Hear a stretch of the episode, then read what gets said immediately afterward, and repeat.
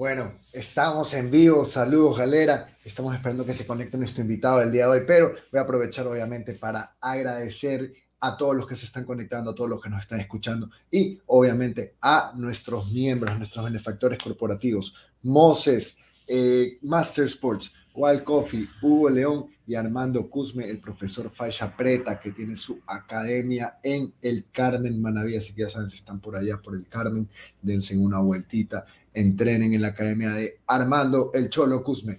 Bueno, esta, eh, en esta ocasión vamos a retomar el podcast. Arrancamos el año y, por supuesto, como no vamos a volver a esta estas conversaciones que tenemos del jiu-jitsu brasileño, que yo sé que a muchísimos de ustedes eh, les llama la atención, me lo han pedido por ahí, y a veces es un poquito complicado por el tema de coordinar con las personas y todo eso, pero aquí estamos. Y yo tenía pendiente esta conversación con, con Juan Alvarelo. Ya la habíamos hecho una vez, pero no tuvimos mucha suerte, tuvimos unos cuantos detalles técnicos. Y ese, ese podcast nunca salió en, Spotify ni nadie, nadie lo puede escuchar. Así que, entonces, oh, me está hablando Siri, si ven, esta tecnología siempre se pone como loca.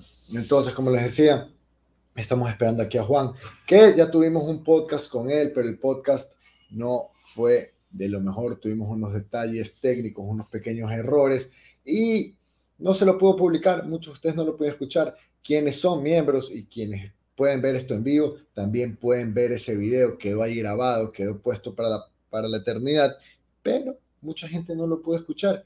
Y a eso le sumamos el hecho de que Juan fue quien ganó el IB4 y yo dije en el blog que iba a hacer un podcast con él. Es más, previo a eso yo ya sabía que iba a invitar al primer podcast de esta temporada, mejor dicho, de este año, al ganador del IB4. Obviamente, ya digamos que pasó un poquito los días, pero aquí estamos. Las semanas anteriores eran vacaciones de Navidad, vacaciones de fin de año, entonces como que no había mucho, mucho, mucho trabajo por ahí, la gente estaba en lo suyo, unos, algunos viajando, otros más por allá, otros más por acá. Entonces, aquí estamos. Vamos a esperar a que se nos conecte Juan y mientras tanto les voy a ir dando eh, los avisos, ¿no? Este año vamos a estar tratando de cubrir la mayor cantidad de eventos posibles que hayan aquí. Si se puede el 100%, lo haremos. No creo. Hay eventos en muchas ciudades del país. No todos podemos llegar. Algunos se nos cruzan las fechas. Se nos cruzan las fechas también con nuestras actividades en la fundación, en The Bulwark Project. Así que por ahí hay que organizarnos. Pero lo que sí ya les puedo dar aseguradísimo es que en lo que es el circuito ecuatoriano de Brasil en Jiu-Jitsu, hemos conversado con su organizador principal, con el presidente, el profesor Fernando Soluso, y nos dio el permiso, la autorización y los derechos para transmitir las categorías avanzadas. Esto es café, cinta negra, cinta negra especialmente, café negra cuando se, cuando se juntan, pero las cintas avanzadas en exclusiva para miembros del nivel BDA Tripping. Así que ya saben, eso es por lo menos un evento al mes, organiza el circuito ecuatoriano, así que vamos a estar todo el año con arte suave para ustedes. Ya saben, conviértanse en miembros y podrán acceder a eso en vivo. Obviamente, esta es la primera que vamos a hacer 100% nosotros, eh, sin ayuda de, equipo, de personas. Así que vamos a ir viendo cómo nos va. Ojalá nos vaya de forma positiva, ojalá lo consigamos y poco a poco eh, podamos, podamos eh, llevarles más eventos en vivo. Bueno, ya lo tenemos a Juan, así que le vamos a dar el paso.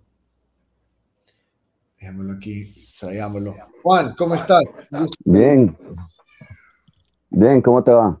Todo bien, todo bien. Cuéntame, ¿cómo has pasado? Espérate un segundito que, que, que creo que no te estoy escuchando por los audífonos. Dame un segundo. Ahora sí estamos. Listo, ¿tú me escuchas? Bien. Perfecto. Buenísimo, Juan. ¿Cómo has pasado? Feliz Navidad, feliz año. Gracias, igual. Bien, acá pues me vine a pasar el, fin de año con mis papás en, Colombia. Buenísimo. Estoy por acá visita. Qué bacán. Y bueno, también tengo que felicitarte por esa cinta negra que conseguiste hace poquito, ¿no? Eh, quizás para muchos eh, una de las grandes metas, pero a ti personalmente, ¿cómo, cómo, la recibiste? Eh, tal vez el enfoque que yo le he dado a mi carrera deportiva por la, digamos, por, por, los deportes que he practicado es un poco distinto. Yo siempre tuve afán de intentar competir en, en lo que eran cintas avanzadas por ejemplo, en, yo vengo del triatlón competitivo y en triatlón tenemos solamente dos, está el recreativo o el élite. A mí siempre, yo siempre competí en élite, entonces yo consideraba que lo que yo tenía era que superar etapas lo más rápido posible para poder competir en lo que yo quería competir, que es en élite. Digamos, yo considero que competir en cintas avanzadas es como ser élite en el deporte que quiero y lo que a mí me interesa realmente es saber en qué punto estoy entre los élites. No, no es que yo no, yo quiero saber es eso. Si no gano, pues listo, hay alguien mejor, me tengo que preparar más. Pero yo quiero es rendir en élite, donde yo quiero, quiero estar, yo quiero competir con los mejores. Claro, buenísimo. Y yo antes de que llegues le estaba explicando a la gente que ya habíamos tenido un intento de podcast, eh, tuvimos unos, unos cuantos detalles técnicos por el cual nunca pudimos publicarlo, pero sí me gustaría que, retomemos un poco de esa conversación porque me pareció súper interesante. Entonces, ya que estamos hablando de esto, de que tú siempre has querido llegar a, competir con los élites, cuéntame un poquito cómo ha sido este, cómo llegaste al jiu-jitsu brasileño. Vamos otra vez por ahí con esa historia, ¿no? Listo. Pues resulta que yo, yo ya había abandonado el deporte competitivo porque tengo una lesión digamos, de desgaste de cartílagos que no me permite seguir siendo competitivo en lo que sea atletismo o triatlón. Entonces, digamos, mi vida ya estaba muy supeditada por eso, ya no iba a poder seguir al nivel que yo quería competir. Entonces yo me relajé y comencé a ser una persona que iba tres veces a la semana al gimnasio. En el gimnasio donde yo estaba había una jaula de mixtas y yo tenía un primo al que le hacían bullying en el colegio. Él me dijo que qué hacía y yo le dije, pues donde yo voy al gimnasio hay una jaula, esos tienen que saber. Mm. Entonces yo le pregunté al profe y el profe me dijo, sí, claro, tráigalo. Entonces yo lo llevaba todos los días, tres veces a la semana iba al gimnasio y dos veces a la semana me quedaba martes y jueves yo con él a la clase, que eran los días precisos de Nogui, era justo los días de Nogui. Entonces, bueno, terminó el mes, terminó el mes que yo le pagué el primer mes al profe y yo le dije, bueno, yo lo, lo acompañé al muchacho hasta ahorita, ya yo sigo en mi gimnasio y, y él ya, ya sigue con ustedes. Entonces él me dijo, no, pero pero pues usted se le da bien esto, ¿por qué no prueba a competir en esto? Y yo le decía, no, a mí realmente si no es competitivo, no, no me interesa en, eh, hacer el deporte. Yo, a mí me gusta mucho eh, si hago deporte que sea competitivo, pero si no es competitivo, la verdad no, no lo voy a disfrutar tanto. Entonces él me dijo, ¿por qué no prueba que hay una competencia el fin de semana? Pruebe y si le va bien, yo no le cobro la, le bajo la mensualidad. Y ah, fui, Así fue, así fue. Y, yo fui, yo, yo no sabía muy bien ni las reglas ni nada, sino que pues entré en blancos. En esa época yo pesaba 70 kilos. Yo llevaría encima, pues de entrenando seguido, llevaría un mes, poco más. Y pues yo me metí ahí y yo sabía que los tenía que ahorcar. En mi cabeza decía, bueno, este es ahorcando gente, tengo que ahorcarlo como Dios me dio a entender. Y, pues, y, fui ahorcando gente hasta que llegué a la final y, y gané la primera vez que competí, gané el, en Nogui. Y después me fui al absoluto y también ahorcando gente llegué a la final. Entonces yo, dije, pues sí, como que, como que sí, ¿verdad? Entonces ya me animé y ahí ya fue, yo sí desde ese día ya nunca más paré. Yo digo que yo no llevo mucho tiempo en Jiu-Jitsu, pero sí ha sido seguido hasta ahora. ¿Cuántos años, ¿Cuántos años empezaste? ¿Cuántos años tenías cuando, cuando pasó esto? Eh, yo empecé en mayo, yo competí en marzo del 2017. Estaríamos, digamos, yo completé yo menos de cinco años. No, no, pero ¿cuántos años tenías tú cuando hiciste tu primera clase de Jiu-Jitsu?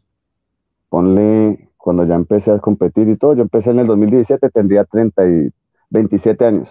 Ya, ya, ya, ok, ok. 27. digamos que eh, empezaste como, como ya muchos dirían, un poco ya tarde o viejo, por así decirlo, ¿no? Sí, claro, claro, claro que sí. Tú de ahí contrarrestaste el tiempo que no tenías, ya, y, lo que hiciste fue comenzar a entrenar más, ¿no? A meterle más horas, a meterle más competencias. ¿Cómo fue ese paso? Porque yo me acuerdo que tú me contaste la historia, que llegó un momento en el que tú dijiste, ya, yo me voy a ir a competir con los avanzados. No, no, no me importa eso de las cintas, no entiendo, no sé qué, pero yo me quiero competir con los avanzados. Sí, pues llega el punto en el que, como en Colombia tal vez no, está, no es tan grande, cuando digamos dan las premiaciones de cintas avanzadas, juntan muchas categorías. Incluso en la época en la que yo comencé, ya para que hubiera gente inscrita en una categoría dejaban púrpura, marrón y negro. Entonces yo vi la oportunidad de como en Nogi no, no tenían tanto ese tema de la cinta, yo me metí en, de una vez como avanzado en la última competencia del año, me metí como, como avanzado en algo así que era como un IBI que iban a hacer acá. Y pues yo me metí y, y, gané, pues en esa época yo como siempre entrenaba Nogi, yo entrenaba Nogi y mi profesor enfocaba el equipo de mixtas a intentar hacer llaves de piernas, que era algo muy innovador para, para acá en ese momento.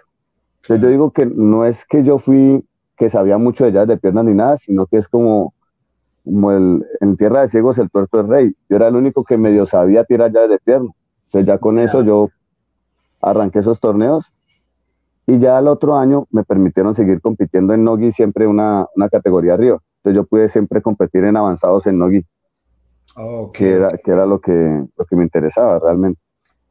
Ok, ¿y, cuál era la, eh, o, qué te decía tu profesor en esa época, no? Porque a veces los profesores tienden a decir, chuta, no, te, te, me, van a, machucar, te me van a lastimar, te vas a, a quizás a, perder un poco de ánimo. ¿Cuál era el, la idea pues, de tu profesor?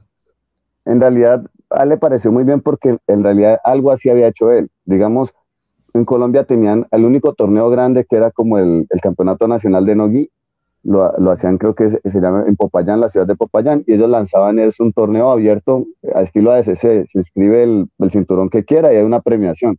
Era el único torneo que pagaba en Colombia. Entonces él, él había sido campeón de eso, entonces él consideraba como que dice, pues es no guía, tiene que ganar el, el que puede. El, que, el estilo ADCC, mentalidad dice, usted vaya, métase y intente ganar. Ah, buenazo, buenazo. ¿Con quién comenzaste? ¿Cómo, cómo, cómo se llama la academia? yo comencé en Predador Colombia con Guillermo Paz. Con Guillermo Paz, ya, ok, claro. Buenazo. Eh, tu cinta azul la conseguiste allá en Colombia, tú viniste acá de cinta azul, ¿no? De púrpura, o sea, la ah, cinta azul y la, y la púrpura con Guillermo Paz. Ya, ok, ok, ok. Bueno, entonces vamos a esa siguiente parte, ok, entrenaste en Colombia, te comenzaste a lanzar todos los no porque creo que más te gusta a ti el no que, el, que, que, luchar con kimono, ¿no? Sobre todo porque me daba esa oportunidad de, de, pelear en avanzado. A mí lo que me interesaba era eso. Entonces yo decía, yo en realidad quiero saber de qué quedo entre los avanzados. No me importa si no gano, pero quiero estar ahí.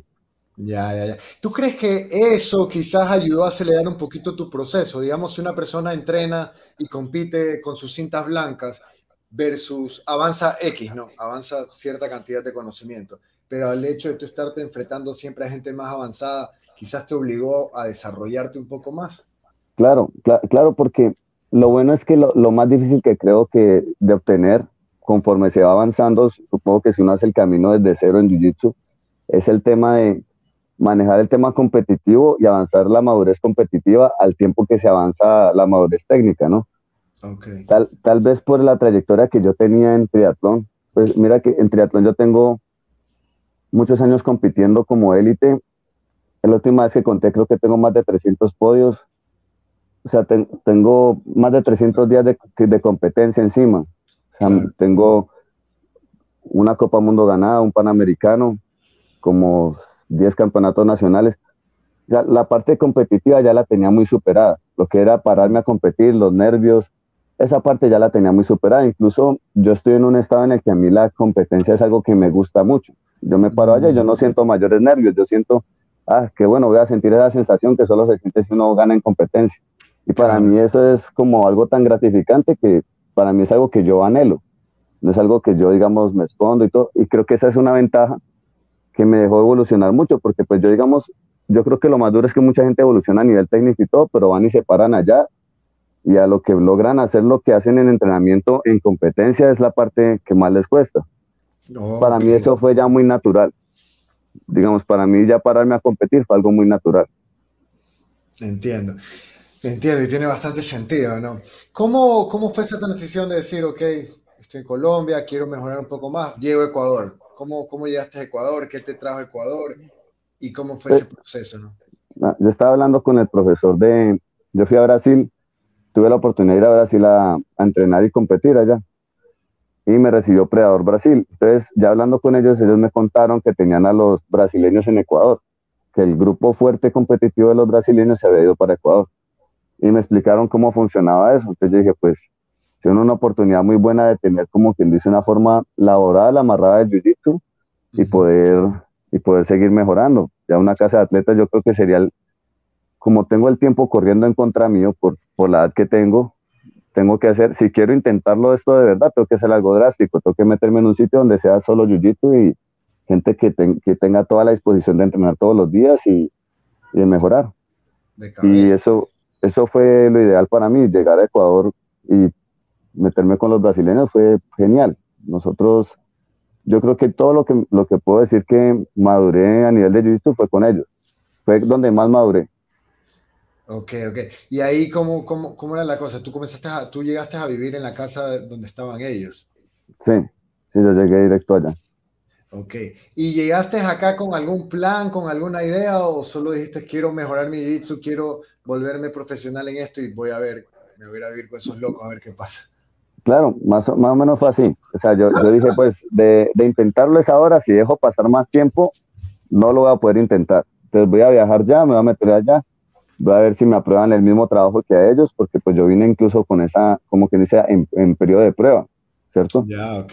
Ya después, digamos, después de que me dieron allá, mostré, digamos, lo que tenían los guías, mostré, digamos, que podía aportar el equipo de distintas formas. La parte de la preparación física, vieron que yo sí era profesional formado de, educación física y todo, entonces, pues ya dijeron, me dieron un lugar en el equipo y rápido me, me acoplaron ahí. Buenísimo. Oye, ya, que lo mencionas, entonces tú eres profesional en educación física. ¿Cómo crees que, o, qué ventaja tienes al, haber entrenado tanto tiempo triatlón, el traducir eso al cardio del jiu-jitsu? más o menos, porque son, es que yo soy, soy preparador físico, pero yo me gradué en la escuela de, de powerlifting de España. Entonces, mi filosofía de formación es más un tema hacia la fuerza. Digamos, por ejemplo, en la escuela tienen un lema, la fuerza es la habilidad a partir de la cual se desarrolla el resto. Si tú no tienes fuerza, es física, va a estar limitado, o sea, tus movimientos van a estar limitados a tu capacidad de fuerza. Tú vas a poder mejorar el gesto, la trayectoria, la palanca, tal vez la velocidad, pero si no tienes fuerza, vas a topar un nivel top. La fuerza es lo que te puede hacer, como quien dice, ir un nivel más. Entonces, incluso yo que antes no era alguien que entrenara mucha fuerza, yo entrenaba un acondicionamiento físico, cambié mucho porque yo era una persona de 70 kilos que competía triatlón a una persona hoy día de 90 kilos que prácticamente basa su entrenamiento en fuerza. Mm, ya, ok, ok. Sino que siempre tuve habilidades para la fuerza. Incluso yo tengo ganado el hombre más fuerte de Cali en menos de 100 kilos y segundo en el absoluto. Cuando, o sea, siempre he tenido una buena habilidad en fuerza, pero por mi deporte no necesitaba explotarla. Ya, ok. Yo llevo cuatro años en gimnasio haciendo fuerza. Los mismos años que llevo en Jiu-Jitsu, llevo haciendo fuerza. Ya, ok. O sea, cambió un poquito tu enfoque en tu preparación versus de, de, ser un triatleta a comenzar ya a decir, bueno, sabes que en esto de Jiu-Jitsu me va mejor si me vuelvo más pesado, si me vuelvo más fuerte. Claro. Ok. Y ya, y en la parte cardiovascular, en el estado físico como tal, ¿tuviste algún problema? Porque la típica es, no, llega la gente que hace CrossFit, por darte un ejemplo y se mete el primer día la primera clase en Jiu-Jitsu, la segunda clase ya lo meten a rolear, el man se lanza a rolear con toda la fuerza, ra, ra, ra, ra, ra, ra, ra, y lo deja el primer minuto que está con la lengua en el piso. ¿Te pasó lo mismo o nunca tuviste ese problema?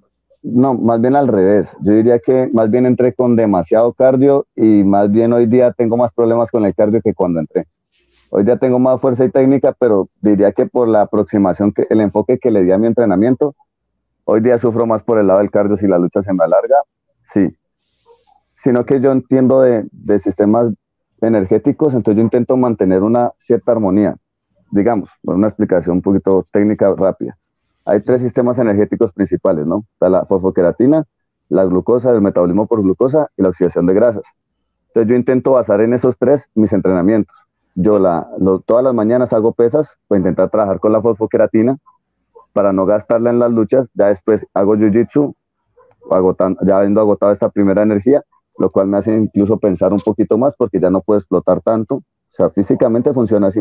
Y después de eso el cardio, que la verdad me interesa es meter volumen de cardio, no me interesa mejorar mi atletismo o nada, me interesa mejorar mi, mi capacidad cardiovascular. Entonces es el momento ideal porque ya están, las otras dos sistemas energéticos están agotados y el sistema ideal sería seguir luchando un poco más y terminando intentar hacer algo de cardio unos 20 minutos más. Yo creo que yo baso mi entrenamiento en esa filosofía y creo que es lo, lo más correcto.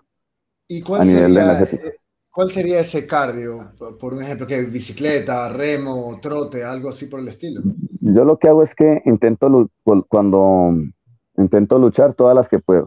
Intento después de eso correr 20 minutos máximo, 20 minutos de trote máximo después de entrenar, terminando, terminando mi clase o me voy corriendo para mi casa. Eso lo he hecho siempre desde que empecé en Jiu-Jitsu. Siempre desde que empecé en Jiu-Jitsu hago gimnasio, Jiu-Jitsu y después salgo trotando para mi casa. Como ya estás agitado, ya estás así, todo, todo lo que consigues es, es ganancia de cardio, todo lo que consigues es ganancia. Intento mantener el hábito de trotar por lo menos dos, tres veces a la semana de forma mínima por un tema de densidad ósea. El atletismo no es muy saludable realmente, pero en poca medida sí es bastante beneficioso por un tema de densidades óseas. Piensa que cada vez que tú corres, esas mismas microfracturas de que hacen los que hacen los golpes y todo eso también ocurre en tu cuerpo. Entonces, el cuerpo tiene que, que, digamos, sanar eso y entonces tienes más densidad ósea. Entonces, correr es algo que en realidad tiene un... todo lo deberíamos hacer para a futuro no llegar mal. En ah, medidas razonables. Yo lo considero dos, tres veces a la semana, 20 minutos, me parece a nivel de salud algo muy necesario. Ok. ¿Y tú sientes que se ha complementado bien con tu jiu-jitsu? Eso. Como que. Eh, eh, ese es mi sistema. Buenazo, buenazo. Eh, buen tip ese, porque la, la, plena que yo a veces sí me quedo en las luchas al final muerto y digo, brother, ¿cómo hago para mejorar esta parte? ¿no? Sería el momento clave porque igual ya estás agitado, entonces cualquier esfuerzo que hagas va a levantar el pulso por encima de las 140 pulsaciones, que ya es ganancia a nivel cardiovascular, va a mejorar tu VO Todo, en ese momento es ideal, porque si tú haces un entrenamiento de cardio aparte, mejorarías más el deporte que estás haciendo que mejorar tu cardio. Digamos, si tú haces un entrenamiento de, atletismo por las mañanas, probablemente para que tu VO comience a verse afectado y comiences a, a las pulsaciones que debes para mejorar tu cardio, ya habrán pasado 20, 30 minutos de carrera y más o menos en ese momento es que uno para. Pues lo ideal sería que termine yo estoy muerto, tengo las pulsaciones a mil, intentar moverme 20 minutos más en, como pueda. Todo eso va a ser ganancia en cardio. Vacancísimo. Buen tip, buen tip ahí. Ya sabe la gente que nos está escuchando. Eh, así se puede mejorar el cardio.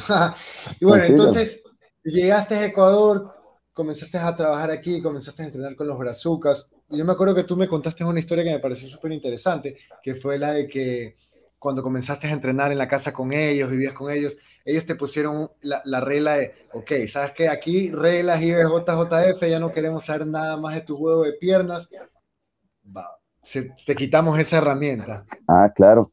So, claro, como yo llegué como púrpura, entonces era kimono con reglas de púrpura para mí eso era lo más complicado porque normalmente si yo me siento muy acosado, yo amenazo un pie. Ya con eso, hasta si no consigo la sumisión, consigo el espacio. Pero pues ya, ya no tenía esa herramienta y además de eso yo no usaba kimono. Es al punto que yo no usaba kimono que, que tenía todos los dedos, o sea, yo llegué y todos los dedos se me, se, me quitó la piel de todos los dedos, porque yo no tenía esa costumbre de usar kimono. Entonces, duro porque ahora, pues yo no sabía los, no, no tenía la costumbre de defender pegadas sin kimono y además de eso, ahora sin llaves de piernas. Entonces, viendo los puntos, porque entonces, digamos, no era como antes que, por ejemplo, yo no, yo prácticamente nunca defiendo ni un derribo ni una cosa así, porque para mí es una oportunidad de sumisión. Pero en kimono hay que pelear ese derribo hasta esos dos puntos, hay que pelearlos a muerte. entonces, me cambió mucho eso. Hice una escuela muy buena con ellos. Creo que fue ideal haber llegado siendo púrpura, porque si hubiera llegado siendo marrón, como que dice, lo habría tirado todo más hacia mi terreno. Mm. Haciendo eso que me tocó de púrpura, me tocó obligado a hacer el capítulo que yo nunca había hecho. Yo nunca había hecho el capítulo, no. Yo, digamos, me formé al revés. Yo ya sabía ya de piernas, mm. sumisiones, todas esas cosas, y allá me vine fue a regresar. Entonces, me tocó hacer jiu-jitsu básico, me tocó aprenderlo. Vacancísimo. No, pero increíble. Yo, yo te, cuento una pequeña anécdota que, que, la plena que yo sí he visto cómo trabajan, cómo trabajan ellos, los brasileños que vienen a Predador específicamente. Yo me acuerdo que un día fui a entrenar, me invitó Fabricio, el profesor eh, Predador, me invitó a entrenar con ellos en el horario de competencia. Brother, hicieron unos ejercicios en el calentamiento, hicieron unos ejercicios que eran con las fallas que te ibas arrastrando.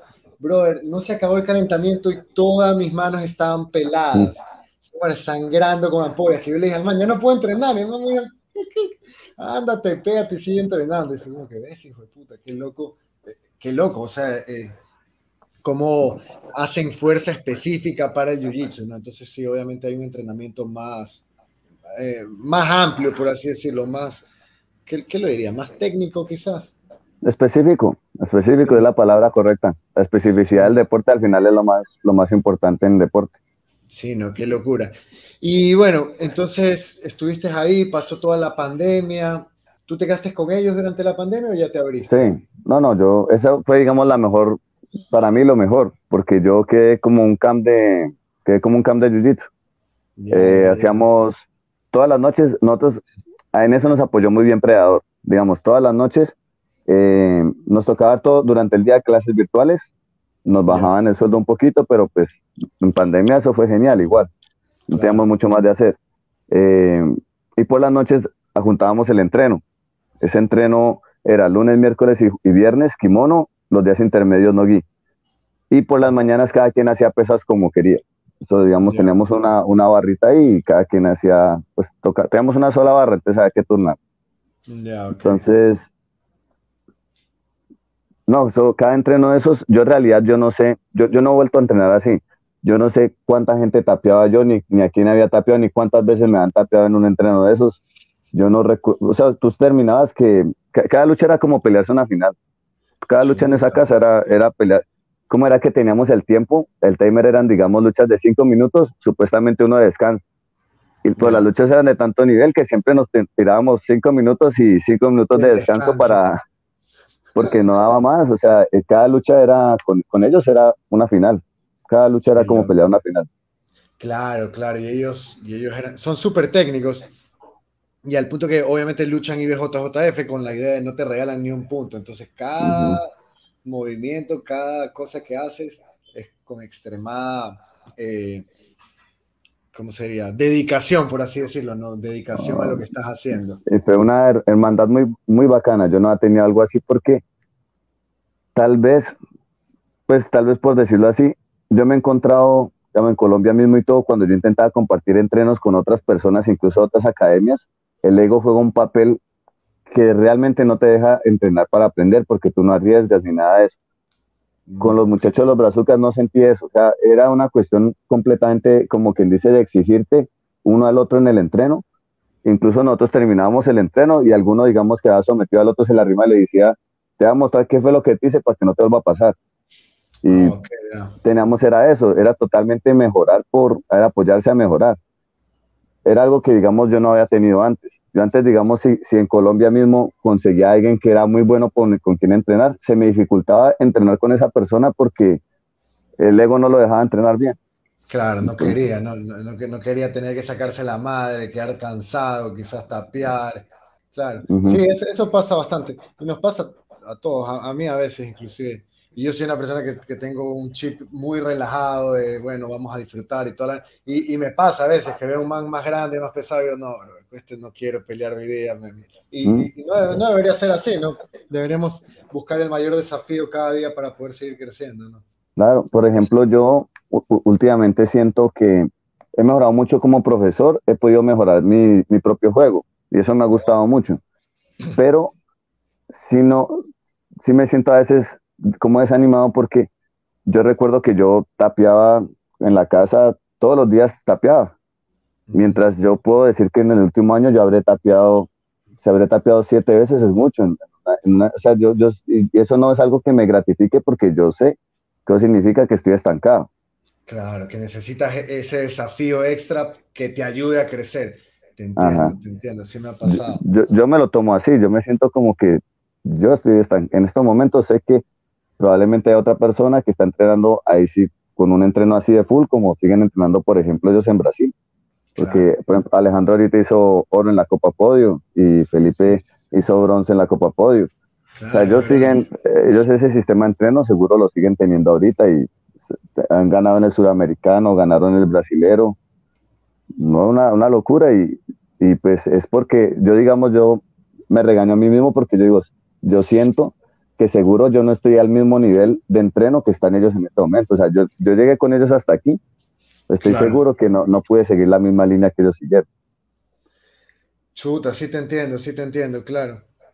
Y cuéntame un poquito, bueno, entonces estuviste toda esta etapa, obviamente eso fue como haber hecho un intensivo, digamos que los años que no tuviste de joven para entrenar, aquí casi casi que lo recuperaste porque viviste en una casa con cinco brasileños que dormían, respiraban y se alimentaban de jiu-jitsu, entonces obviamente se te quedan bastantes las cosas, porque yo me imagino que más allá de los entrenamientos, igual luego estaban viendo luchas, estaban conversando de cosas, estaban por ahí drilleando ideas que se les venían y todo eso, ¿no? Claro. ¿Qué crees que tú, eh, bueno, ya me dijiste que los fundamentos, las partes básicas, pero vemos ¿qué es lo que tú dices que, que se te desbloqueó en, en, en, tu juego en esa estadía ahí con los brasileños en Depredador en la casa que, que tenían, ¿no? Pues la verdad, volví a guerrear. La verdad yo diría que esa sería la palabra, volví a guerrear porque yo llegué a estar en, una, este, en un tipo de zona de confort aquí en Colombia. La que yo sentía que ir a entrenar era algo relajado, no, no, no, no sentía presión entrenando. Como quien dice que las luchas eran tan difíciles como yo quisiera. Yo no quería sentir presión, amarraba y ya no, no tenía quien me desafiar. con ellos no hay esa opción. O sea, tú tienes que pelear cada movimiento porque cada movimiento perder una posición es más jodido después. O sea, no. Mm, eso lo volví a sentir, volver a guerrear y volver a saber que uno, volver a sentirse como cuando uno estaba empezando, que cada lucha uno tenía que dar más de uno y que uno le ponía mucho más corazón. Yo siento que con el tiempo uno va avanzando y, se pierde eso. Uno como que siente que el entrenamiento es algo más relajado, en realidad pierde ese corazón que uno le ponía al principio. Volví a recordar esa sensación y me la guardé para volverla a tener siempre. O sea, no, no, como quien dice, guerreando, cuando hay que guerrear, ya tengo como quien dice ese, ese, ese sentido, entiendo, lo volví a revivir. Tengo de dónde tirar para volver a guerrear una lucha que se me dificulte o lo que sea. Mm, ok, ok. ¿Y tú viniste aquí a Ecuador y de inmediato comenzaste con la parte competitiva? ¿De entrada sabías que ibas a venir a competir acá o cómo fue? Pues me vino la pandemia. Mm, ya, claro. Llegué, llegué, me vino la pandemia. Yo volví a competir de verdad ya terminando la pandemia y ahí fue cuando comencé a mostrarme. Y pues tuve la oportunidad de, de ayudarle a Fernando y a Cristian para la preparación para el IBI del año antepasado, la IBI 3. Ajá que pues por peso yo no podía ir y pues tampoco iba a ir porque no era conocido, pero pues sí puede, sí puede ayudarles con ellos, a ellos en esa preparación. Tuve la fortuna de que Fernando fue de los que se fue a vivir con nosotros a la casa de los brasileños en la pandemia. Él también estuvo con nosotros todo el campo. Ah, también por eso el, el, Fernando antes de pandemia es muy distinto al Fernando de, de hoy día. El Fernando de hoy día es una persona que se curtió muchísimo. Claro, claro, claro. No, porque él era el que más duro le tocaba en la casa. Allá él era el, él era cinta azul pues, en esa época, ¿no? Y, sufrió más que todo, más que ninguno. Pero precisamente fue el que más avanzó, creo yo. Sí, y es verdad, ahora que lo mencionas a, Fernando, claro, él era cinta azul y creo que su primer boom, por así decirlo, fue cuando hicimos el running, que él estaba en el equipo que, que armaron Depredador, que le ganó a Chuleta, o le ganó por una ventaja, pero igual fue como que, wow, el, cinta azul le ganó al cinta negra, ¿no? y pasó esa cosa de película. Entonces por ahí como medio, medio se, se dio Y bueno, la verdad es que también le fue súper bien en el, en el, IBI, en el IBI 3. Y cuéntame un poquito, porque tú mencionaste algo, ya metámonos un poco en el tema del IBI, ¿no? Tú mencionaste algo, eh, no me acuerdo si se lo dijiste a Fernando y Fernando me lo contó o lo dijiste ahí al final en público. Y era algo que tú ya en Colombia, en tu cabeza, ya sabías que ibas a competir. Tú querías competir en IBI. Algo así. Sí. Mira, mira que, pues, a mi profesor me dijo que él sí iba a venir unos días a Ecuador, justo antes del año que yo me vine. Y me mostró el formato de competencia que tiene en Ecuador del IBI. Me acuerdo que eso fue, digamos, lo que me motivó eso fue para el, el año antes a la pandemia. Estábamos terminando año, yo estaba terminando la temporada. E incluso yo iba a viajar ese día, eh, yo iba a viajar, pero se me complicó, tuve un problema de, de una infección de, ¿cómo se llama eso? No, me dio una infección por toda la piel. Tengo una piel muy delicada. Tengo, mi piel es muy delicada. Yo me tengo que cuidar, me tengo que cuidar de mucho de eso. Me dio una celulitis fuerte por un aumento de, de tenía la sangre enferma por un problema de, la, digamos, me tengo que cuidar mucho la higiene de tatami. Para mí eso es clave porque me puedo enfermar muy fácil por la piel. Ya, ok. Entonces no pude venir, pero yo venía supuestamente a, competir y a, mirar qué, cómo era el sistema acá, que nos habían invitado de los depredadores que viniéramos. Como quien dice a ver si había la opción de que fuéramos nosotros algunos de los representantes de, para el IBI. Ese mi profe el IBI 2. El IBI 2.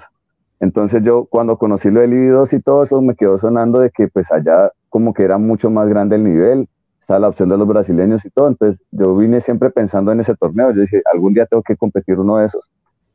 Hasta por muchas cosas, fue, un desquite muy personal, pues, pues, esto lo puedo decir ahora, ¿no? Un desquite muy personal porque, mira que hay muchas cosas, por ejemplo, yo pedí que me dejaran competir representando peleadores en el IBI. Me dijeron, no, pues que la verdad no sabemos quién es usted, pero es que yo compito esa modalidad acá en Colombia.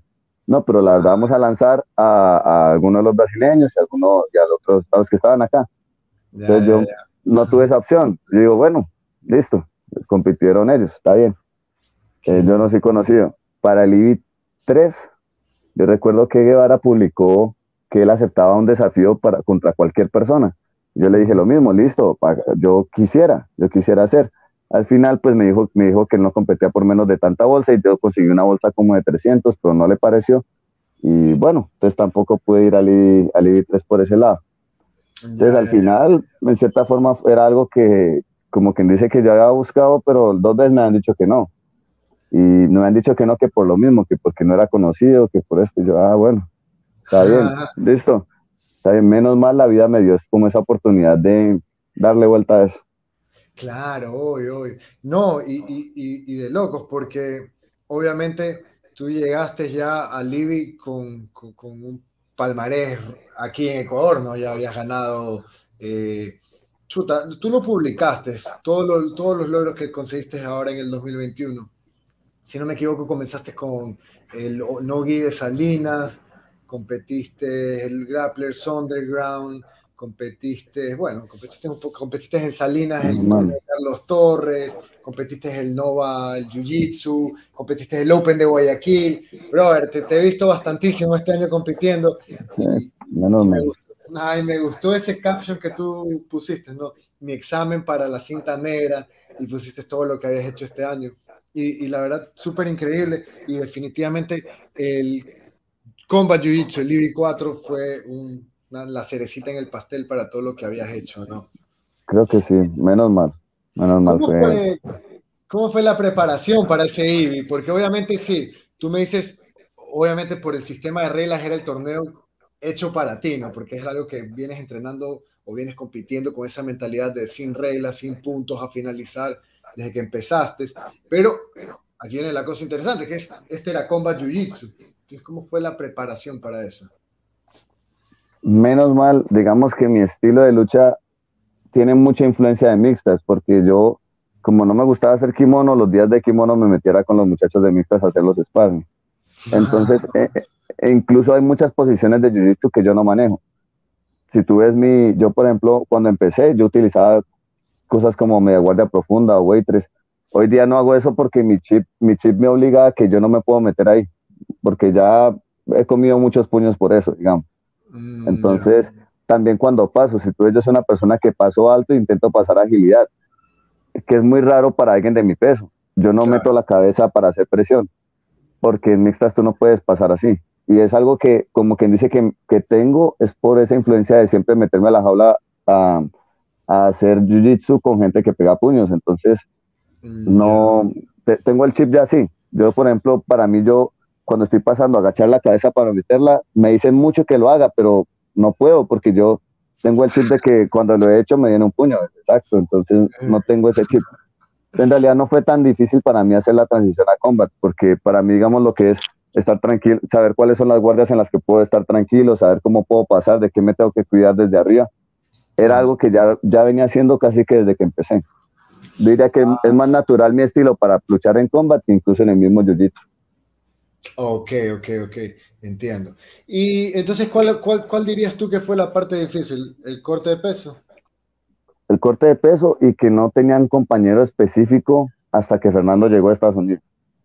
Ah, claro, eso era difícil porque pues yo entreno en mi academia yo soy profesor, pero ¿cuántos están dispuestos a colaborarme con la parte del combat? Es, es, complicado. Entonces, yo lo que tuve ventaja fue que el profesor Javier me permitió, yo di clases en la mañana en mantra de gimnasio, me permitió que terminando yo la clase de la mañana, la, la, primera clase que es como a las 6 de la mañana, me logré meter a las luchas de las 6, entonces entrenaba con el grupito de las 6 las luchas y después salía corriendo a seguir dando mis clases de gimnasio. Es un, ah, un, entreno extra que me ayudó a, digamos, esas son cositas que hice que fueron extras que me ayudó a, a llegar bien en un buen nivel. Pues todo ese entreno no lo tenía antes, porque yo trabajaba de 6 a 11, el profe Javier me dio como esa, ese extra de que sí, hágale, usted termina su clase a las 6 y 45, se mete a luchar y sale a seguir dando clases. Ok, ok. Que son regalos, porque si, eso no lo podría haber hecho en otra academia, o si estuviera trabajando en otro gimnasio. Claro, eh, claro. Dar mi clase siempre de, de Nogi, que la doy siempre a las 5 y media en mantra, entonces mantenerme todos los días en el horario de Nogi. Que no me exigieran utilizar kimono si me quería quedar luchando después de dar mis clases de Nogi pues digamos, mi nivel de Nogi yo siento que estaba bien, pero me falta el, como dice, el específico. Ahí fue cuando llegó Fernando, que llegó menos mal dos semanas antes del combat jiu-jitsu y pudimos darnos, no, nos dimos durísimo, porque que desde la primera semana estábamos los dos con los ojos morados. y, Qué loco. Y, los dos, bueno, los dos llegaron a la final, ¿no? Y definitivamente, bueno, demostraron que, que el trabajo que vienen haciendo los dos juntos están por el camino correcto, ¿no? Porque por algo llegaron a la final del Libby, que este año tenía buenos nombres, buenos competidores. Vamos un poquito por las luchas que tuviste. Tuviste cuatro luchas al final del día. Fuiste de los, de los, de los verdaderos campeones a los que les toca luchar todas. No tienes bye, no tienes pase. Sí. Tu primera lucha con Emiliano Linares. ¿Qué tal esa lucha? Eh? Porque Emilio salió con todo y tú lo cogiste con unas cuantas rectas de rodilla que el man no tapeaba. No llegó un momento en que dijiste, pero este man es de plástico, no lo voy a tapear. No, la, primera, yo tengo una consideración con Emilio porque él era predador, él era compañero mío. Claro. La, él cometió un error de competencia, diría yo. Yo metí mi primera recta de rodilla y la marqué. Pero además que la recta, por cómo funciona, si tú la marcas y no la pegas de una, si la persona se la aguanta, la puede girar un poquito. Ya. Y ya no pega. Entonces yo se la marqué pensando como que no hice listo, Emilio, ya, Emiliano, todo bien. Cuídese, claro. Todo bien, pero, pero pues él no tapió. Entonces, o sea, él no tapió y ya la giró. Entonces yo, yo dije, lamentablemente la próxima que coja ya me toca cogerla, a pegarla. Claro, y eso fue lo que pasó. La siguiente que cogí la cogí a pegar y pues el problema es que una llave de piernas tiene ese problema de que no tiene punto medio. O sea, si yo la marco, es una cosa, pero de ahí en adelante yo me echo para atrás y lo que pase, ¿no? Y entonces yo, yo, dije, pues lamentablemente ya no la puedo medir, yo donde la coja me toca echarme para atrás y, y ya nada que hacer. Ya yo veo que la actitud de él es que no, no cree, no, no quiere tapear, ya no puedo, no, no, no puedo ser, o sea, lo perdoné una, no puedo perdonar. Claro, jefe, una lucha que habrá durado que unos 3, 4 minutos más o menos. Diría que sí, pero por, eso, ya, yo digamos 10, yo, yo no lo, o sea, no, no quise perjudicarlo en la primera, pensé que se iba a quedar así, fallé tal vez, eso es más culpa mía que otra cosa porque yo ya la pegado de una, pero pues pensé que era suficiente y ya la segunda que cogí sí la cogí a, a pegarla de una. Claro, claro, no, fue, fue una recta malita. Tú sí has visto el video de la recta. Sí, claro. La, cara de sufrimiento de Emilio. Pero como tú dices, ¿no? El, el, man te aguantó. Creo que algo más le lanzaste. No me acuerdo si le lanzaste una Un tojol. Un tojol, un tojol desde la misma posición se la cambió a la recta porque, porque pensé que era más contundente y tenía el, ángulo. Bueno, y, y, lo fue al final, ¿no? y, y, creo que esa fue tu lucha en la que más golpes puede ser que recibiste, por así decirlo. Sí, claro. Más volumen de golpes te lanzaron, ¿no? No, sí, sí, duro sí me pegó, ¿para qué? Sí. sí. bueno, es que ahí, ya viene eh, el tema de, del luchador de MMA, ¿no? Que quizás está un poco más mejor preparado para lanzar los golpes y que conecten de mejor manera. Bueno, y de ahí tu siguiente lucha fue con Emilio Saltos, si no me equivoco, ¿no? Ajá. Emilio eh, Saltos, cinta negra de, de, Quito, él. Yo destacaría el, el, el arbitraje ahí el arbitraje nos permitió luchar. Yo noté como que había mucha, yo intento yo tal vez no soy alguien que busque tanto la botada, pero yo soy alguien que nunca camina hacia atrás. Ya Sea como sea, yo siempre estoy caminando hacia la lucha, ¿sí? hacia el clinch, hacia la lucha, ya sea para yo jalar o para lo que sea, pero sino que no me estaba dejando clinchar, no estaba teniendo muy alejado. El árbitro nos paró, nos sentó, nos hizo tomar posición y nos hizo luchar. Eh, eso lo destaco porque eh, yo vi en el IBI pasado que eso no se tomó tan en cuenta. O sea, se fue mucho más permisivo en eso de que el que quería huir tuvo chance de huir. este año destacó el arbitraje por ese lado, pero muy recto. Aquí hay que luchar, el que lo vamos a caminar un poquito más de la cuenta y una vez los ponemos en posición de lucha y lucha. Claro, eh, claro. Si no, se me puede haber alargado mucho. Y ahí también lo terminaste con recta, ¿no? Fue también una recta. Una, sí. fue, un, Texas Hold'em, eh, eh, algo parecido. El, logré llegar al Honey Hall. Del Honey Hall ya utilicé el combat, pues hice uno o dos, al tercero le jalé el pie y ya, ya lo metí en una cosa llamada Texas, que es que te ponen una pierna sobre la otra. Entonces, una pierna te talla la otra y es una, es de dolor más que todo. Ah, es como más dolorosa que. Es como una dolorosa pantorrilla, de cuenta que te haces una dolorosa, pero con tu propia pierna. Ok, ok, ok. Yo pensé que había sido una recta. Una recta Muy parecido. Sí, sí, sí. Em, Interesante. Fue bonita lucha esa, porque la resolviste rápido y, y, no te cansaste, ¿no? Menos mal. La manejaste sin mucho problema. Porque después te tocó Guevara. Eh, por donde lo quieras ver, Guevara es una lucha dura, ¿no? Y obviamente, no digo que Guevara estaba cansado, pero a, a, Guevara sí se lo vio un poco más desgastado por la lucha que tuvo con el Brazuca. Y cuando tú ya luchaste con el man, yo creo que Guevara, o, por lo menos esta es mi, apreciación, ¿no? Yo creo que Guevara estaba muy confiado, se sintió bien los primeros minutos, defendió creo que una botada que tú le hiciste, por ahí creo que el man no me acuerdo si te votó, te puso, pero estaba tranquilo. Y siento que en un momento el man como que ya dijo, como que sintió que el gas no, no, no pudo y, tú comenzaste a ir para adelante, comenzaste a buscar tú los derribos, comenzaste tú a buscarlo y como que el, el man medio se, se, salió de sí y comenzaste tú a seguir aplicándole. Y aquí viene una cosa interesante, que ya casi al final de la lucha llega un momento en el que Guevara te comienza a llamar a la guardia, ¿no? algo que no había hecho en los primeros ocho minutos. En una te llama la guardia eh, y tú haces una pasada muy interesante que me gusta es como que te pones de ladito y haces una especie de rol de lucha para agarrarte una Kimura. Ajá. Esa es mi, la mía. Lanzas las piernas para atrás y te metes en el Kimura Trap. Y ahí lo cogiste a Sebastián. Eh, no me acuerdo, creo que tú subiste, lo comenzaste a pegar con eso e hiciste una transición a una palanca que he visto que la hacen bastante tú, Fernando Herrera y Pablo Ramírez que hacen esa, esa, palanca de la Kimura. Y ahí, bueno, viene la polémica. Y quiero que me digas la plena, porque todo el teatro gritó que Guevara había tapeado. Yo estaba cerca y no vi el tap. ¿Sentiste un tap o no sentiste un tap? ¿Cómo decirlo? Yo viendo el video, hasta lo, lo, es una cosa que hemos conversado, hasta digamos, lo dudaría. Viendo si me tocara decir, no estando ahí viendo el video, hasta lo, lo dudaría, no sabría pero de sentirlo no, o sea, de sentirlo no porque pues uno está ahí solamente para uno si escucha que el árbitro le dice paró. Yo hasta que no escuche que el árbitro diga paró, yo, yo, yo, voy tirando. Claro. Yo realmente no sentí, la verdad de eso solo la sabe él, la verdad. O sea, yo, yo no, como quien dice, si él me hubiera tapeado en ese momento, a mí me han tenido que decir que tapeó, porque yo estaba esperando era que escuchar el árbitro. Claro, claro.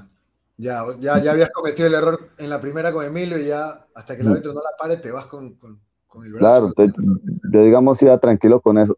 Yo no sentí, yo no sé si es eso de que puede ser, estoy especulando, es que una vez se dice, por, ejemplo, la, idea que me dio, por ejemplo, Pablo, dijo, seguramente como venía en ese giro del Kimura, yo lo que pasa es que yo completo el giro y lo cambio a ambas.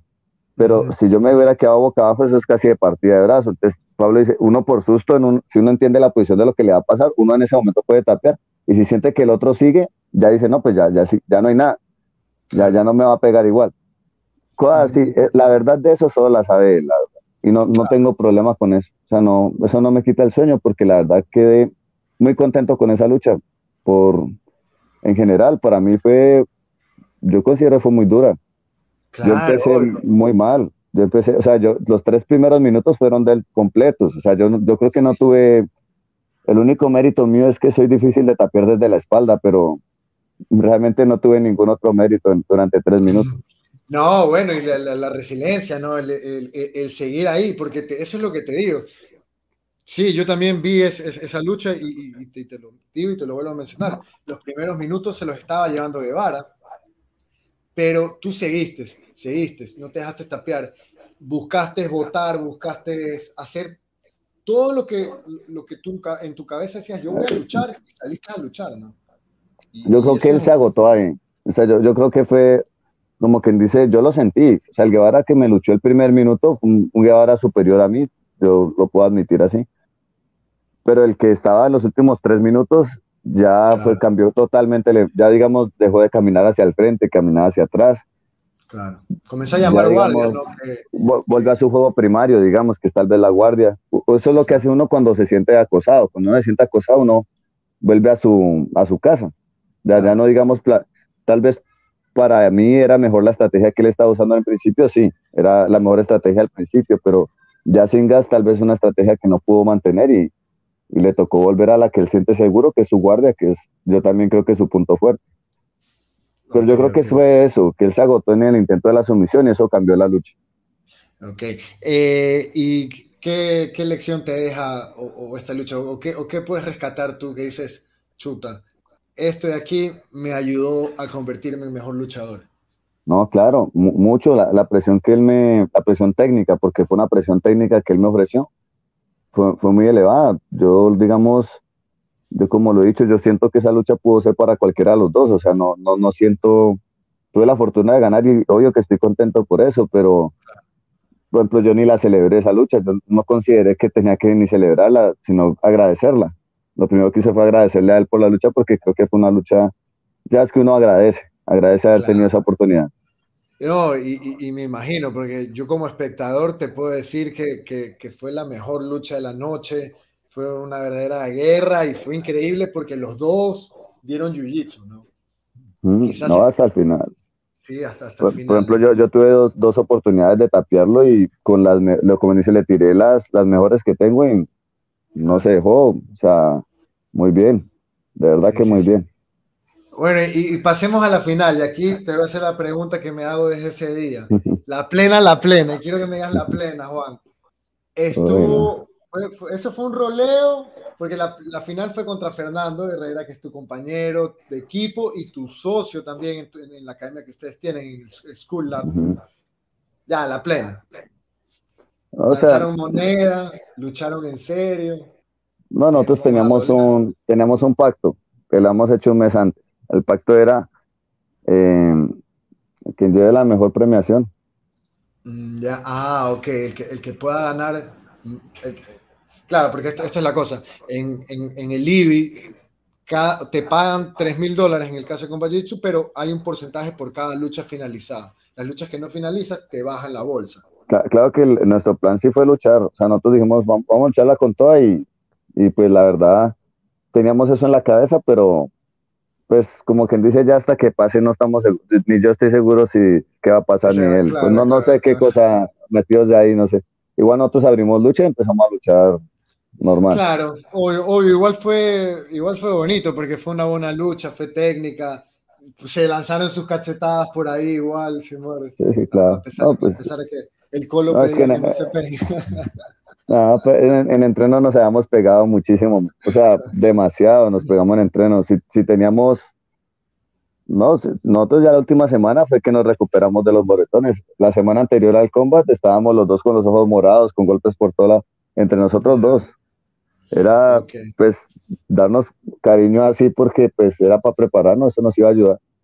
Claro, obvio, obvio. No, por supuesto. No, y, buena lucha igual, porque la terminaste pegando con, esa Kimura, que veo claramente que hay tres cosas en ti que son letales. La guillotina, la, porque me acuerdo la guillotina que le metiste a Patricio y yo en la final del Masters del Open de Guayaquil, no gui. Le metiste una guillotina hermosa que luego lo raspaste con la de ganchos y terminaste pegando la montada. Muy buena, te veo con esa guillotina. Eh, tienes la Kimura, que la utilizas para pasar, que la utilizas para pegar también, para finalizar, la utilizas como una posición. Y bueno, el juego de pies, ¿no? La recta que, que tú buscas esa inmersión, te envuelves y, y, buscas la recta de rodilla. Así que vacancísimo ese juego, ¿no? Porque son juegos específicos, pero que lo tienes muy bien pulido. ¿Desde cuándo tienes lo de la Kimura? ¿En qué momento dijiste, puta madre, esta Kimura, brother? La voy a hacer pues, Es más que todo por lo que yo te explicaba de, tengo una limitación muy grande de movilidad. Por el tema de como mi cadera está hacia adentro, digamos, mis, mi cadera acá, los huesos no, no están como deberían estar, sino que están día para adentro. Incluso yo por eso camino con los pies pegados uno enfrente de otro, Tal vez por eso me tocó retirarme el triatlón, porque tuve un desgaste de cartílago por un tema de estructura.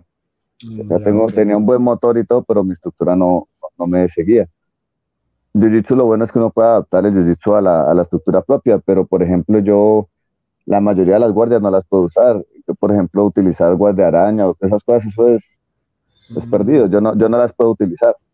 Entonces a mí me tocó desarrollar la guardia Z y la media guardia que era una cosa que me habías dicho, que porque era muy raro ver a alguien jalando directo media guardia. Sí, sí, sí. Pero es que por mi limitación de movilidad, yo de pasar de, guardia, de, guardia cerrada a media guardia, yo hago tanto espacio que se me puede pasar la persona en ese espacio, porque no puedo pasar la ah. pierna rápido. No puedo, o sea, mis piernas, yo no las puedo, por ejemplo, yo no me puedo sentar, eso que hacen, que se sientan con los pies cruzados y se, quedan ahí sentados, yo no puedo, me, iría para atrás. Ya, yo no, tengo una limitación de movilidad fuerte, entonces yo tengo que jalar de una vez media guardia y meterme a la guardia Z, mm, que es donde yo puedo crear una contrafuerza y donde yo tengo más amplitud porque tengo, digamos, una tijera, que la, digamos, puedo abrir una tijera, pero así mi guardia es muy corta, entonces yo no, no puedo guardiar. ¿Qué va así? Ah, exactamente como unos dedos, yo quedaría así. Claro, así versus así, ¿no? Claro. Ya, ya, el rango de movilidad. Pucha, qué, qué buen ejemplo, brother. Debería ser profesor. Bueno, eres profesor. Entonces, claro, entonces imagínate que desde ahí lo que más queda para atacar es el brazo de la Kimura. Claro, ya. Pero entonces ah, el brazo de la Kimura es algo muy obvio, porque tú estás en la media guardia o en la guardia 7 y meterte para la, brazo de la Kimura es muy obvio. Entonces ahí está el desarrollar un juego para que eso sea algo funcional y no sea obvio. Mm, claro. Entonces, era eso lo que más me Y pasar es algo que se me dio natural siempre siempre considero que fui bueno pasando. Tal vez ahí sí me ayudó mucho tener las piernas para adentro porque yo cuando paso, yo junto mis rodillas y abro los pies y tengo muy buena estabilidad porque puedo, digamos, es muy difícil que alguien me logre jalar un canilla, canilla, algo así, porque para adentro mi pierna sí flexa mucho más de lo normal. Entonces ahí me pueden casi que torcer el pie completamente que no, no, no se me lo llano, no pierdo estabilidad. Ah, ok, ok. O sea, has llegado a adaptar el jiu-jitsu a tus necesidades, a tu, a tu, a tu anatomía de una forma. Bueno, has, sabido entenderte, ¿no? Has sabido entender tu cuerpo, lo cual súper interesante. Y sé que ya mismo tienes que ir a dar clases, así que no te quiero quitar más tiempo, pero sí te quiero hacer una pregunta para, para cerrar el podcast. De todas las competencias que has tenido este año, de todas las luchas, ¿cuál tú dices esta de aquí fue la lucha más dura o la lucha más bonita, la lucha que te vas a llevar del 2021 a tu casa. Tu, tu, última oh. lucha como siete café que tú dices, esto es. No, la, definitivamente la que tuve con Guevara fue la, la lucha estrella que he tenido en la temporada. Bueno, definitivamente. Buena elección. Por todo, incluso, incluso no me sentía en ningún momento, dije, esto lo tengo ganado, no, en ningún momento me sentí ganador ni nada, o sea, sentía que tenía la opción, pero siempre me tocó lucharla, o sea, fue algo muy bacano. Hubo mucha presión todo el tiempo. Ya ganó, y aparte que, que Sebastián es puta suave, top 5 de la élite de los cintas negras ecuatorianos, definitivamente. Así que bacán. Para el 2022, ¿qué se viene, Juanito? ¿Qué se viene, mi bro? Ahora como cinta negra, ¿cuál es el propósito principal? Yo espero, en realidad, sí, sí espero competir este año incluso más que el año pasado. O sea, espero ya lanzarme a competir todo lo del circuito ecuatoriano completo, porque este año solo competí, por ejemplo, los que quedan en Guayaquil.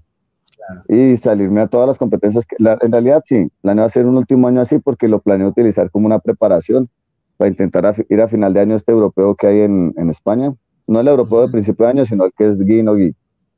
intentar, intentar lanzarme para, para lo de Combat Jiu-Jitsu en México, que es algo que, que estábamos hablando con los, pues con el, grupo de los Ibáñez a ver cómo funciona la, para poder lanzarse por ese lado. y lanzarse, lanzarnos para el selectivo con Fernando, con el selectivo de la DCC, porque pues yo tengo pasaporte italiano, él tiene pasaporte español y tendríamos la posibilidad de intentar clasificar como europeos. Ay, qué bien, claro. Una clasificación más factible. Claro, claro. como europeos es más, factible esa clasificación. Entonces, eso es en mayo, en Moldavia. Esos son los tres planes principales. No, pero tremendo, tremendo, brother. Bacán, bacán que, que, que ese sea tu primer paso en la cinta negra, porque ya sabes lo que dicen, la cinta negra recién es el comienzo. Y ahora sí ya oficialmente estás en la élite, hermano. Ya no solo por, por deseo, sino ya también por, por certificación, ¿no? Ya estás certificado como un élite del Jiu-Jitsu. Aquí en Ecuador también, brother. Así que vacancísimo. Y por último, ¿en dónde te pueden encontrar la academia, brother? Que no te iba a visitar porque ando sin carro, man, pero ya lo vamos pues, a resolver. Actualmente estoy en, en, en tres academias, estoy digamos de base. Sería en Mantra, estoy dando el horario a las 5 y media de la tarde, que es el horario que tengo fijo siempre. 5 y media de la tarde, no gui. Unos días voy a Estudio 76, los días que toca hacer no gui por las noches, pues que a Estudio 76 abrió ahorita en San Borondón con Gacho. Entonces yo, yo quedo como de apoyo de Gacho como profesor de no gui. Y él, y en, pues en School Lab, que vamos clases, pues yo voy los fines de semana, pero ahí tenemos en School Lab que en el sur, por la Portete, que ahí damos clases también. Entonces, nosotros, ese sería los tres sitios donde me pueden encontrar. Y para preparación física en Manta, allá estoy de 6 de la mañana a 12 del día. Boa. Y también, bueno, cualquier cosa te pueden encontrar en Instagram. Lo dejan ahí en la descripción para que la gente te pueda encontrar en Instagram y te pueda hacer cualquier eh, pregunta. Sobre todo tres Instagram que son, digamos, el, el, el mío que es Alvarelo slash school, es el mío, el de, el de School Lab que es la marca que tenemos con Fernando Herrera el de Fernando Herrera porque pues nosotros trabajamos en, en pareja, digamos casi todo lo tenemos en pareja, si yo doy clase en un, en un, lado, él da clases también es, en ese mismo lado, días turnados, días alternados. Y pues sí quisiera abrir un, un, espacio por unos agradecimientos antes de esto, porque tengo mucha gente a la cual agradecer. Pues tengo que agradecerle, yo creo que alguien que me ofreció la plataforma para que todo fuera posible fue el profesor Javier. Es el primero al que tengo que agradecer porque el profesor Javier Salceo, pues la verdad, me dio como una comodidad para con la que yo puedo mantenerme entrenando y compitiendo en este deporte, que es lo que a, mi edad es, es, primordial tener eso. Pues si no tuviera esa estabilidad, no, no podría dedicarme al deporte. El profesor Gacho, que me ha apoyado también bastante. La gente, la gente de Predador, los, todos los muchachos de Predador y, y bastantes de los profesores que a pesar de yo no ser Predador, han apoyado mucho el camp, me han ayudado. Ellos siempre han estado presentes como amigos. Casi todos entrenan conmigo la parte física todos los días. Los tengo allá, Pablo, me veo con ellos. Eh, no los voy a nombrar, de verdad que no los voy a nombrar porque son demasiados. No puedo nombrarlos uno por uno, pero son demasiados y darle, estoy muy agradecido a ese grupo. El grupo de los que entrenan en el Celsius, también ese grupo estuve yendo unos días allá. Allá me ayudaron ellos con, para terminar con la preparación. a mi esposa. Con Pancho, Con Pancho, con Pancho, Adrián. Con Pancho Adrián. A mi esposa, pues porque me sigue la idea en todo esto y sin eso no sería posible. Porque pues me la traje hasta Ecuador en esta locura, o sea que, que, si eso no, no me hubiera seguido en esta locura, pues yo creo que esto no sería posible, la verdad. Claro, y es más, creo que viste haberle agradecido primero a ella. Pues lo quería dejar para el final, pero no por menos, sino para que fuera y sobre todo porque está grabado esto y si no sale así, pues escucha. Está bien, no, no, no, sí, definitivamente la pareja de uno siempre es eh, el, mayor apoyo, ¿no? Porque si no te apoya, puta, te hubieras quedado en Colombia, quizás, ¿no? Claro. Y toda la galera de mantra en general. O sea, eso ha sido el afecto que me daban todos, desde los del horario de las mañanas, los, los que son los ejecutivos, todos me han dado un apoyo muy grande. Muy grande. Y pues un saludo para mis papás, que pues a pesar de que han estado tan lejos, siempre han estado pendientes. Y eso.